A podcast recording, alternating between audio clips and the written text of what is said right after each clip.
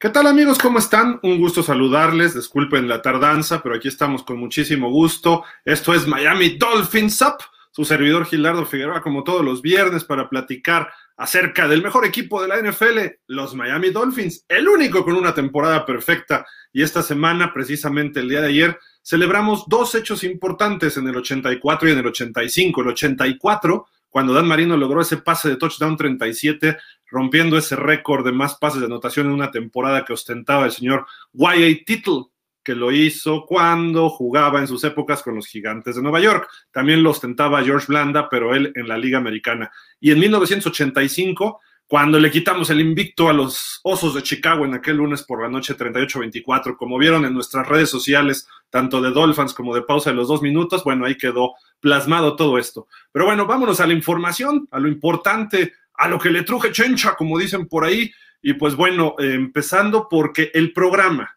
el programa Inside the NFL, este programa que es el insignia de la NFL, que empezó en HBO, luego se fue a CBS y ahí está ese programa donde sale Phil Sims, Brandon Marshall y Julian Edelman. ¿Qué pasó en esto? También lo vieron en nuestras redes sociales. Se fueron con todo contra el buen Tua Tongo Dice eh, Julian Edelman, que sabemos que jugó toda su carrera prácticamente junto a Tom Brady.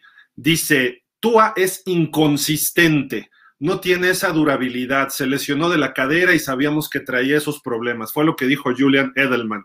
Eh, la famosa ardilla de los Patriotas de Nueva Inglaterra, que fue MVP del Super Bowl 53.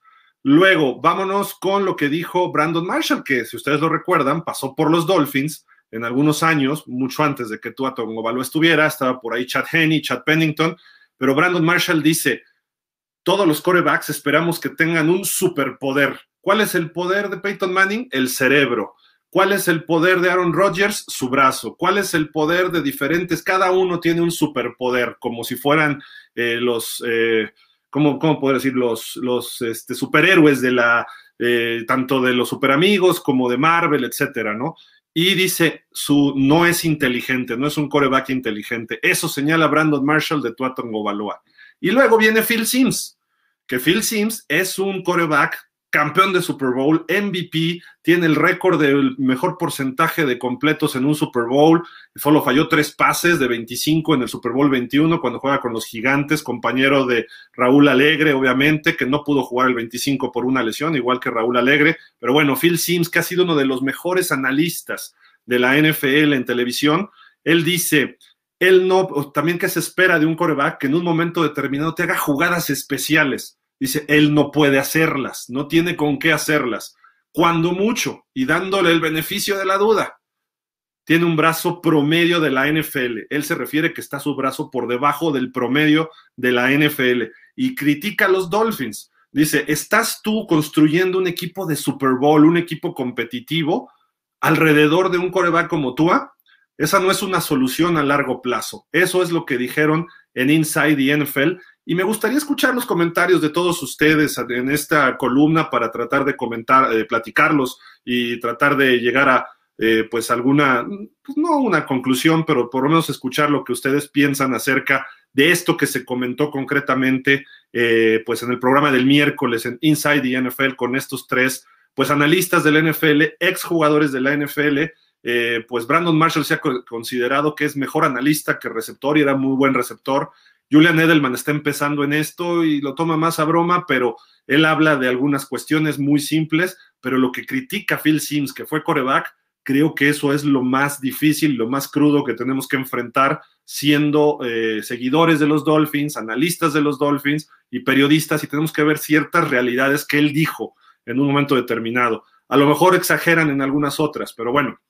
Y todo esto surge la semana que precisamente se convierte en el segundo coreback más joven en lanzar, o bueno, en tener pases, el 88% de pases completos. Solamente dos lo han hecho abajo de 24 años de edad y Tua lo logró. Y solo Tua pudo hacer eh, dos juegos consecutivos rebasando el 80% de completos, al igual que lo hizo Peyton Manning, Drew Brees, y discúlpenme, no me acuerdo cuál es el otro, pero eh, son, solo son cuatro corebacks que han logrado esta distinción eh, históricamente con el 80% de pases completos.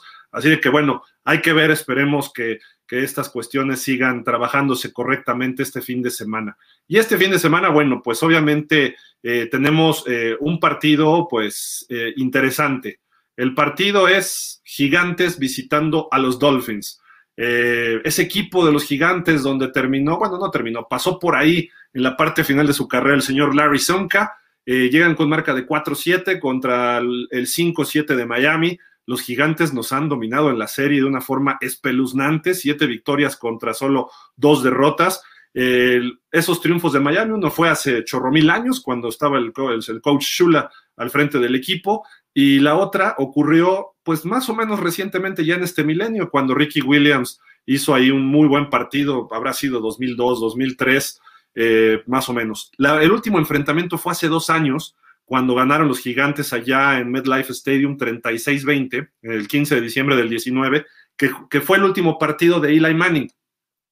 Y ya siendo un poco pasionales y quizá va a sonar como afán, los Dolphins le dieron chance a Eli Manning de retirarse con esa victoria porque Eli Manning tenía un triunfo menos de las victorias que tenía en su carrera. Entonces, con eso se fue en 500. Un coreback de media tabla, un, un coreback pues mediocre en temporada regular, que en Super Bowl se vio muy bien y tuvo dos postemporadas muy buenas y por ahí una temporada buena, aceptablemente, ¿no? Pero bueno, Eli Manning por el apellido y por todo seguramente estará en el Hall of Fame y creo que sí lo merece en ese sentido, pero en triunfos y derrotas se fue tablas y los Dolphins dijeron, pues no se puede ir con marca perdedor un coreback que va a ir al Hall of Fame. Dijeron, bueno, aceptamos, era la primera temporada de Brian Flores, andaban medio mal, órale, que gane. Pero bueno, ese fue el último enfrentamiento y Miami iba parejo al medio tiempo, si se acuerdan, y después eh, fallaron tacleadas los delfines, tacleadas entre dos defensivos, etcétera. Pero bueno, no vamos a querer pensar que eso ocurre en la NFL, ¿no? Y los Dolphins salen favoritos por tres y medio puntos, eh, 40 y medio está el over-under, eh, sobre todo después de que Miami trae cuatro victorias consecutivas. La realidad es que sí le ganamos a los, a los Texans, le ganamos a las Panteras, le ganamos a los Jets. Esos tres equipos traen marca perdedora. Pero le ganamos a los Ravens, que ese juego es el que está disparando a Miami realmente eh, de una forma distinta. Eh, se jugó bien contra las Panteras, sí. Las Panteras realmente con Cam Newton, no me digan que es peligroso, con PJ Walker, pues no. Y luego Christian McCaffrey, que es su mejor jugador, un All Pro, sale lesionado. La realidad es que el juego se iba a ganar y por eso terminamos 33-10. Ahora, coincidió con que Miami hiciera el mejor, el, tuviera su mejor juego de la temporada, que bueno, y por eso se, dio el 33-10. Yo creo que los Gigantes es un equipo más peligroso que las Panteras.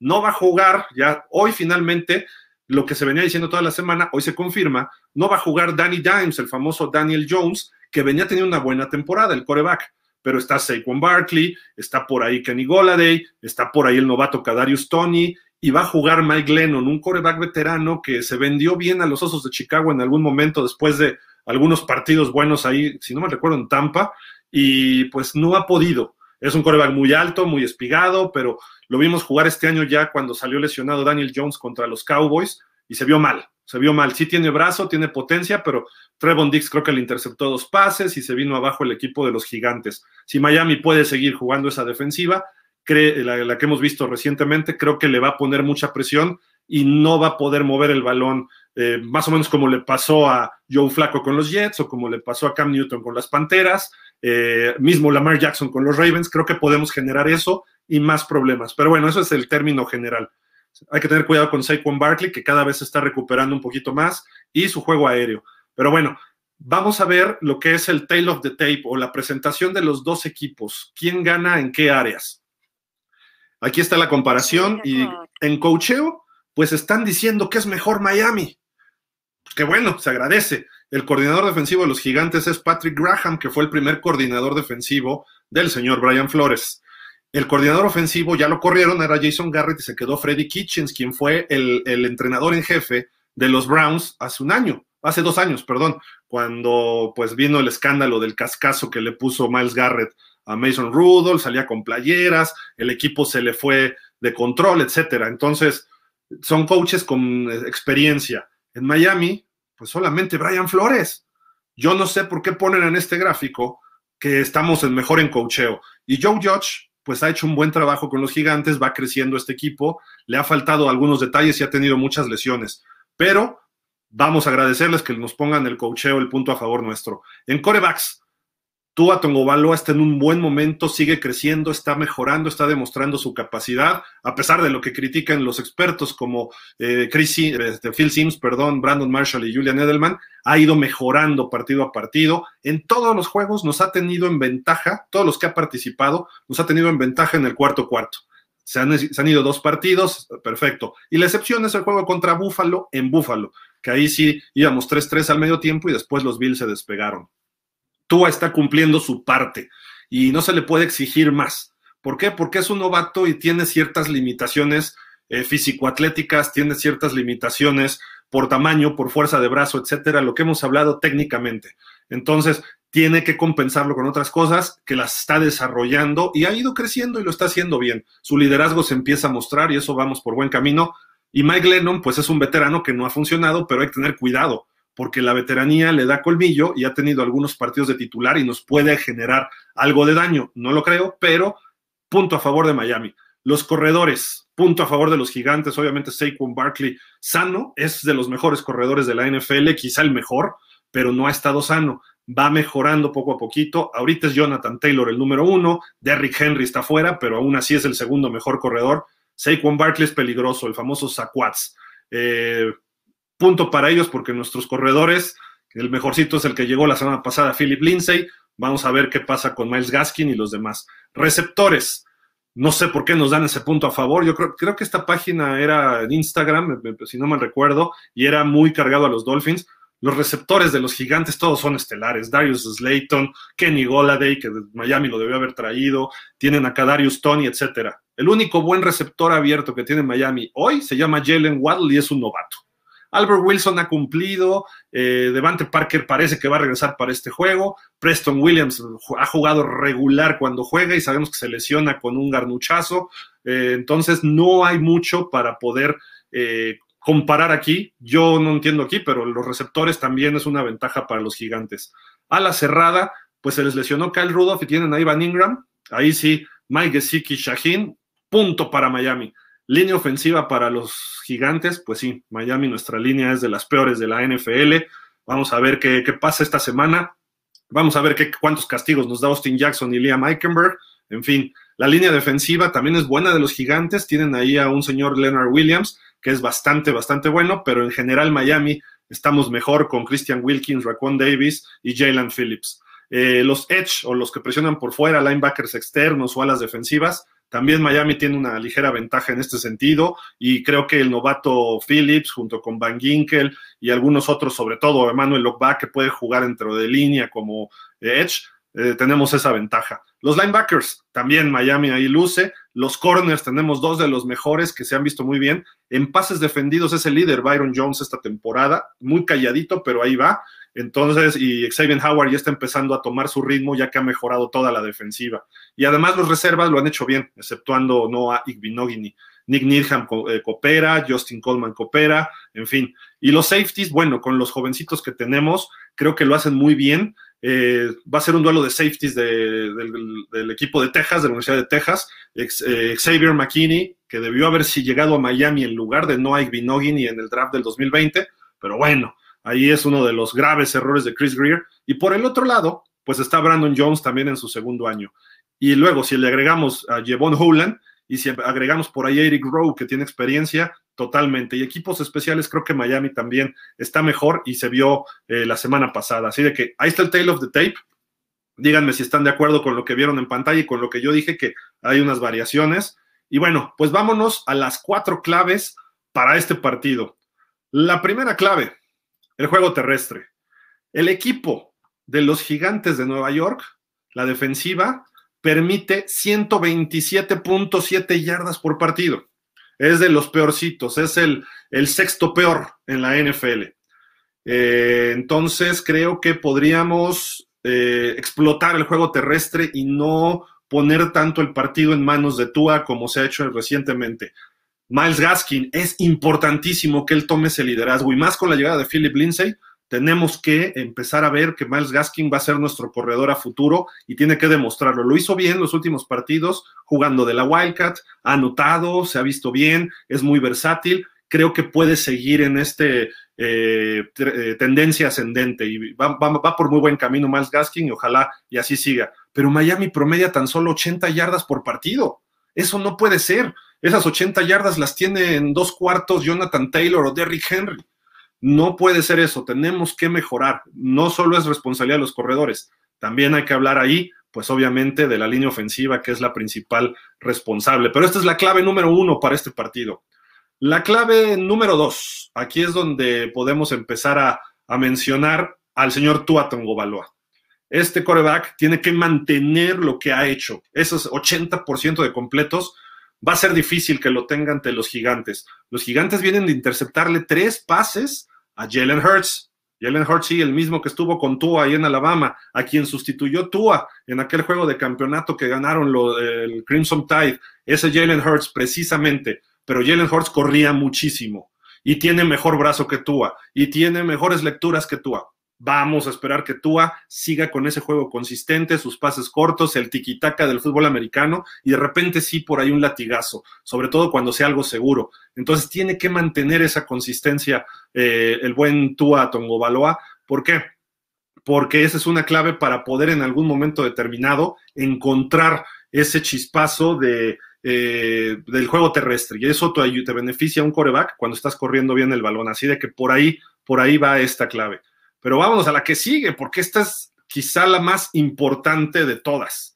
El año pasado, el draft, ya hablamos mal de Noah Igbinoghini. Hemos visto que Tua no ha demostrado ser lo que todos esperamos, pero la otra primera ronda es Austin Jackson. Austin Jackson parece un bust de la NFL. De repente da un chispazo bueno, de repente juega bien y le toca bailar con la más fea le toca enfrentarse, perdón, esta, este no es el gráfico, es este gráfico, le toca enfrentarse a Leonard Williams, que normalmente alinea enfrente del guardia del lado izquierdo. Entonces, este Leonard Williams es un jugador muy, con mucha capacidad, es un jugador muy explosivo, es un jugador que puede presionar al coreback, es bueno contra la carrera, es un jugador muy completo, a la defensiva, eh, quizá con la mano en el piso, lo que le llaman técnica 3 o técnica 2, puede estar alineado de diferentes formas y bueno, este señor puede causar muchos problemas a Miami. Tenemos a los dos peores linieros del lado izquierdo en toda la NFL, Austin Jackson y Liam Eichenberg. No por talento, no por potencial, sino porque no están desarrollando su efectividad en estos momentos.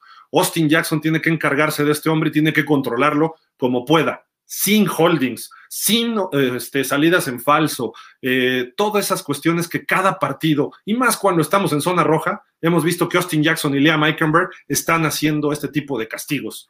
Digo, entiendo que tienen que proteger a su coreback o tienen que abrirle el hueco a Miles Gaskin o a Lindsay o a Salvo Ahmed, pero bueno, hazlo con las reglas. Vamos a tener que mejorar. Esta es una clave importantísima. Este duelo no hay que perderlo porque va a ser eh, brutal para la definición de este partido. La, verdad, hay que, hay que estar muy al pendiente. ¿Cuánto tiene? Williams tiene cinco y medio capturas y diez golpes al coreback. Entonces, y se mueve mucho en la línea. No solamente lo va a ver Austin Jackson, pero cuando esté, la mayor parte del tiempo está enfrente de Austin Jackson. Así de que ese duelo es muy importante para los Dolphins.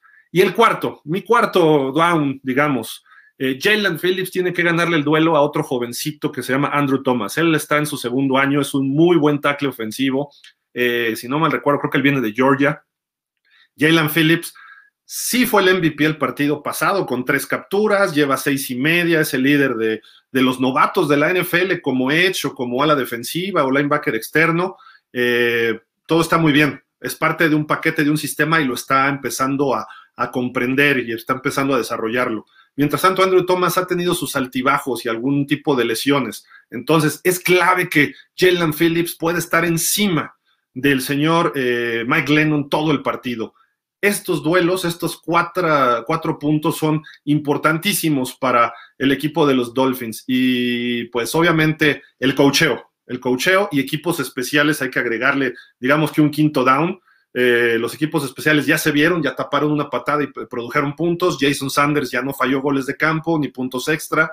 Eh, creo que eso tenemos que empezar a, seguir mejorando. La cobertura estuvo bien, el pateador de despeje Palardi acorraló varias veces a las Panteras. Tenemos que mantener ese ritmo. Mac Hollins está volviendo en un gran gunner en, los en las patadas de despeje. Por ahí va, por ahí va la situación del equipo de los Dolphins. Eh, pues ahí están las claves, ahí está lo que se ha dicho esta semana. De Tua, el Tale of the Tape y obviamente el, partido que será este próximo eh, domingo a las 12 del día. Recuerden que vamos a abrir un link tanto en Dolphins México FinSop como en pausa para que ustedes estén al pendiente eh, del partido, cómo se va desarrollando. Si por algo no lo pueden ver o si, gustan estar viéndolo en la tele y estar escuchando la narración, bueno, los comentarios en vivo, no es una narración como tal, y también interactuando con nosotros. Ahí estamos, como siempre, cada, cada domingo para platicar con ustedes. Pues bueno, hasta ahí está la información y lo que les tengo listo para hoy. Creo que es una buena semana para Miami. Estamos a punto de llegar a una quinta de victoria de forma consecutiva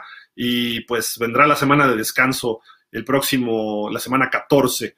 Eh, pues todo listo, vámonos porque hay que cerrar con todo la temporada. Eh, todavía se puede, todavía se puede y pues vamos a esperar que todo funcione adecuadamente. Y aquí tenemos un comentario, vamos a aprovechar porque ya me colgué un poquito. Gos Hernández dice, comentan algo que ya todos los Dolphins sabíamos. Tua es un coreback promedio en la NFL, pero con un buen equipo que le ayude podemos ganar un Super Bowl. Nick Foles puede ser. Eh, Mark Ripien creo que era más que promedio. Trent Dilfer puede ser otro. Brad Johnson era más que promedio. Quizá Nick Foles y, Trent Dilfer nada más son los que eran por debajo del promedio. Los otros dos creo que eran mejor en su momento que, sobre todo Brad Johnson y, este, que cual dije Mark Ripien, creo que son mejores corebacks que lo que es Tua o lo que puede llegar a ser Tua.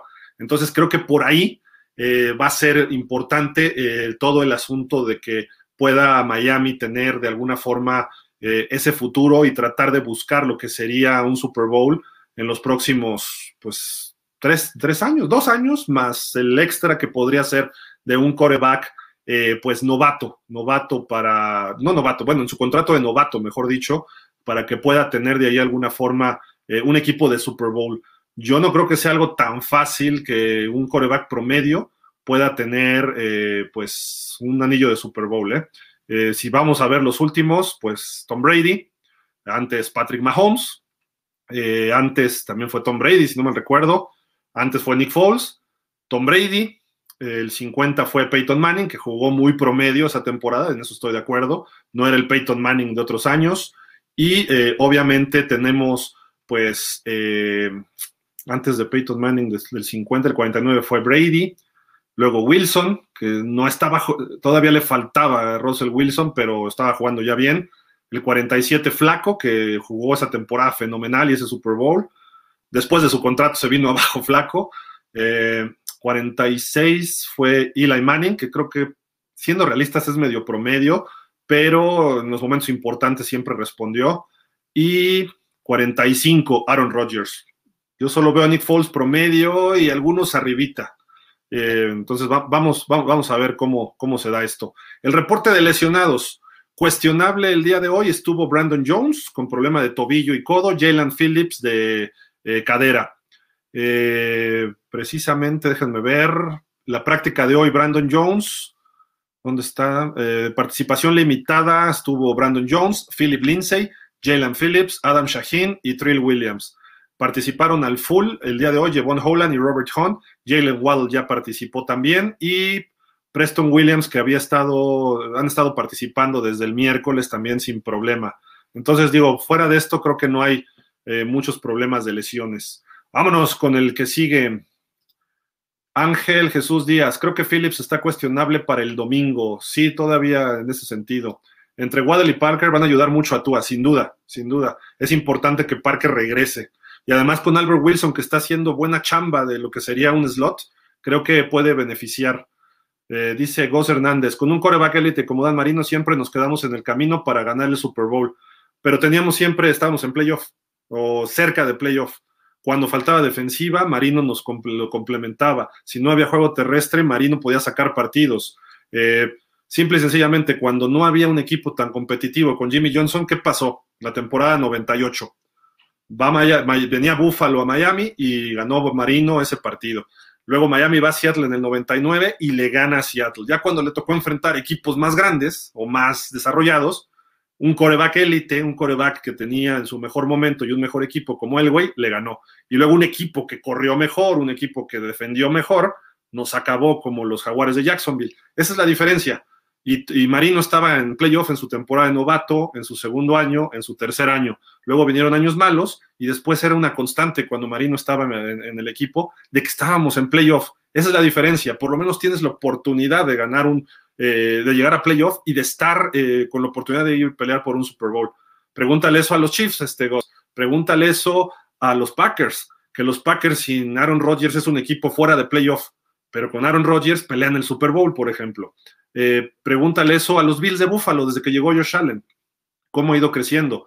Mismo Baker Mayfield, que es muy criticado, ¿no? Vamos a ver cómo responde ahorita, ¿no? Que sus corredores no han estado, le ha fallado. Entonces, eh, un coreback élite se necesita y más cada vez, más cada vez. Entonces, creo que sobre todo el desarrollo de Tua depende, sí, de él, en lo que se refiere a un pasador.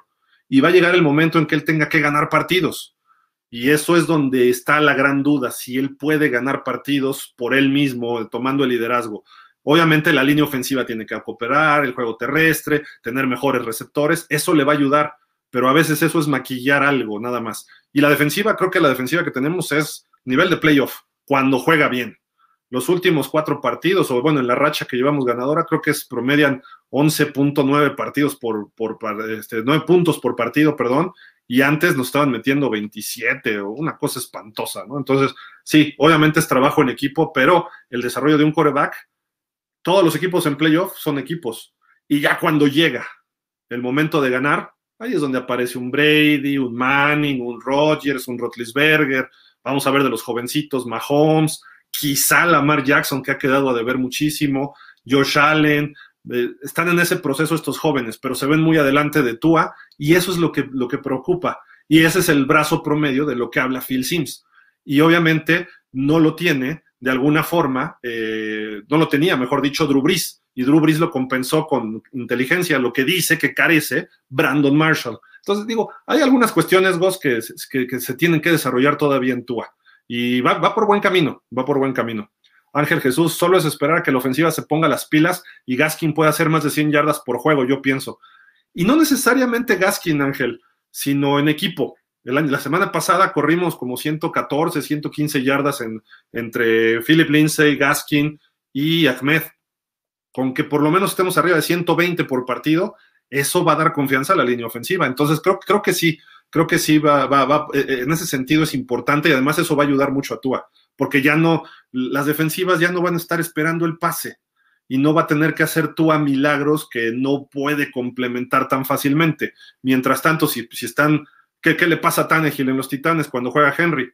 Tienen que meterle ocho en la caja y puede completar uno a uno. Cualquier coreback de NFL, cualquiera, cuando te dejan tres backs defensivos contra dos abiertos y un cerrado, vas a sacar pases completos y te va a ir bien, vas a completar un alto nivel de pases completos, etcétera. Entonces, eso es importante, que el juego terrestre mejore en Miami. ¿Qué cambios o qué jugadores te gustaría que Miami adquiriera la temporada que entra? Línea ofensiva necesitamos uno o dos veteranos. Por lo menos yo diría uno que sea líder y eh, un segundo que a lo mejor no esté de titular, pero que esté en la banca y que esté presionando a los jovencitos. Y hay que traer receptores. No sé nombres ahorita, eh, también hay que ver qué se draftea. No existe la palabra draftear, pero bueno, a ver qué viene en el draft y eh, se recluta, se selecciona, es lo correcto, y por ahí, por ahí va el, asunto, ¿no? Pero defensivamente creo que no nos falta casi nada. Eh, quizá un linebacker más, un linebacker estelar. Viene un liniero defensivo de Georgia que está de miedo, ¿eh? Me gustaría ponerlo junto a Wilkins, eso estaría, pero padrísimo. Eh, también traen línea ofensiva muy buena en Georgia, hay que echarle ojito ahí, porque a lo, hay que ver en dónde queda Miami en el draft también.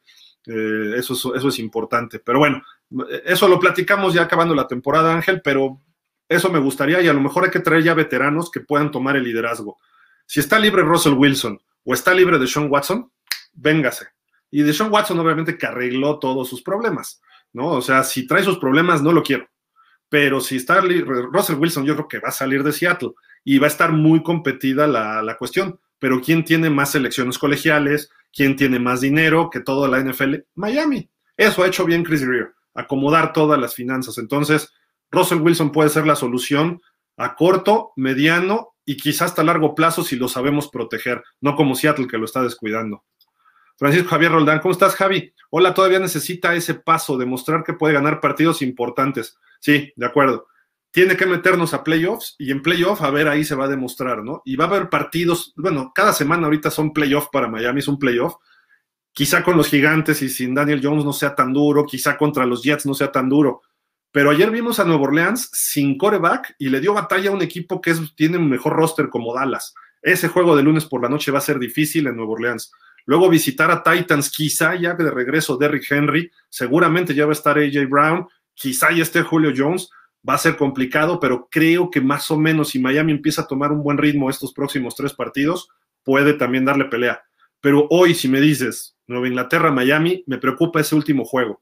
¿Por qué? Porque los Pats no son Mac Jones. Los Pats es un equipo y están jugando en equipo. Y es un equipo que tiene más veteranos que pueden ser líderes. Donta Hightower, el otro McCarthy, tienen un corner que está al nivel de, de Xavier Howard, que es JC Jackson, tienen este, jugadores a la ofensiva como Nelson Aguilar, Nakil Harry, sus corredores están funcionando muy bien, la línea ofensiva bloquea. Ramón Stevenson, que lo dejamos pasar, el corredor, eh, tiene al otro Damian Harris, que son corredores que no se caen a la primera, como Gaskin o como Ahmed, ni como Lindsay, que se lesiona con que le hagas así. Entonces creo que por ahí, por ahí va la, la situación. Se puede seguir creciendo y se debe seguir creciendo. Pablo Reyes Madera, buenas noches, Dolphins. El equipo va en camino para seguir ganando. Saludos, Gil. Totalmente de acuerdo.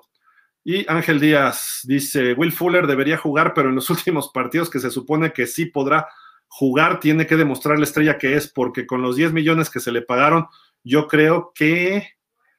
Ah, no, no sé qué me diga, pero bueno, yo creo que está robando o algo así. Eh, dice Preston Williams es como él y se lesiona y a cada rato, pero juega y eso es bueno. Sí, necesitamos que ya juegue. El que yo creo que sí va a jugar esta semana es Devante Parker y eso va a ayudar. Amigos, pues muchísimas gracias. Nos vemos el domingo. Échenle muchas este, buenas vibras a los Dolphins. No se puede perder este partido ni el que sigue. Tenemos que ponernos 7-7 y tenemos que tener eso en mente. es, el siguiente paso. Ganarle a los dos neoyorquinos, a los gigantes y a los Jets. Ya después vemos Nuevo Orleans, Tennessee y los Pats. Pero bueno, por ahorita me despido, pasen un buen fin de semana, cuídense, tápense porque está haciendo frío, ya me estoy congelando aquí y pues pásenla muy muy bien, estamos en contacto y el domingo no se pierdan a las 12, vamos a abrir un link y estaremos por aquí con todos ustedes. Nos despedimos como siempre diciendo, fins up.